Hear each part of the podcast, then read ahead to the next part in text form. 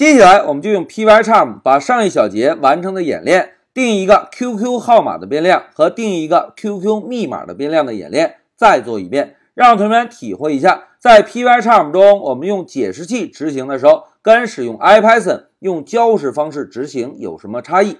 好，目的明确之后，就让我们回到乌班图，同学们。新的知识点又要开始喽！我们首先第一步应该新建一个文件，对吧？那老师啊就写个黑马下线零四，然后呢写个 QQ 号码。现在回车，好，QQ 号码的文件创建完成。我们首先用注释的方式来确认一下我们要演练的目标。第一步呢，我们定义一个变量记录 QQ 号码。那第二步呢？我们定义一个变量，记录 QQ 密码。好，两个注释写完之后，我们呢就把光标先移动到第二行，也就是第一个注释的下方。同学们要定一个变量，应该怎么做呀？哎，应该先写一个变量名，对吧？老师呢就写一个 QQ number 等于一二三四五六七。好，第一个变量定义完了，我们呢再把光标移动到第五行。来定义第二个变量，那老师啊就写一下 QQ password 等于一二三。好，这两个变量定义完，现在老师问大家，同学们，如果我们现在执行程序，能看到这两个变量的输出吗？并不能，对吧？因为我们只是定义了两个变量，而没有做任何的输出。那现在老师啊就给大家演示一下哦。注意，第一次运行程序，我们应该先点击右键。在右键菜单中选择运行，哎，现在运行，大家看，控制台有输出我们定义的 QQ 号码和 QQ 密码吗？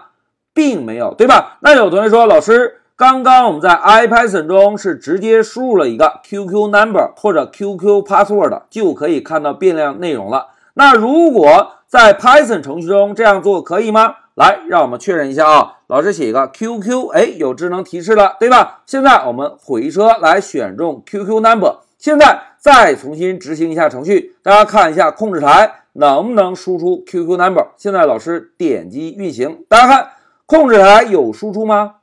并没有，对吧？那在这里老师要解释一下哦，同学们注意啊，在 Python 程序通过解释器执行的时候。如果希望通过解释器的方式输出变量的内容，需要使用 print 函数。哎，为什么要使用 print 函数呢？大家回顾一下，之前老师讲过，print 这个函数的作用是什么？哎，非常好，print 这个函数可以在控制台输出内容，对吧？而之前我们用 IPython，因为是交互式方式，所以呢，我们直接输入一个变量名就可以。但是如果我们通过解释器的方式来执行，如果希望在控制台看到变量的内容，我们呢就需要使用 print 函数才可以。那老师呢在这里敲一个 print，然后呢写一个 QQ number，再回车。现在同学们，我们再执行一下程序，看看控制台有没有显示喽。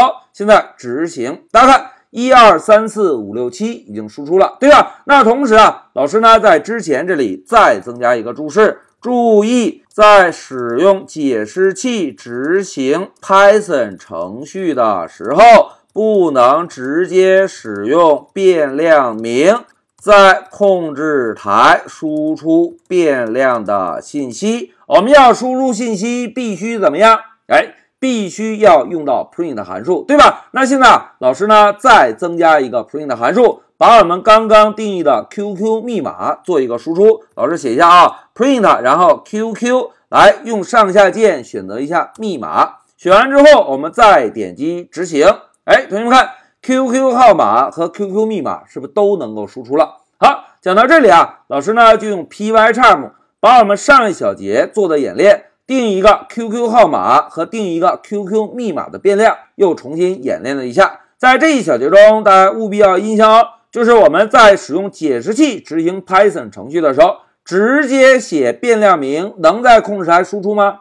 并不能。如果想在控制台看到输出，必须要使用 print 函数。这个是使用解释器和 IPython 交互方式一个非常大的区别。好，讲到这里，老师就暂停一下视频。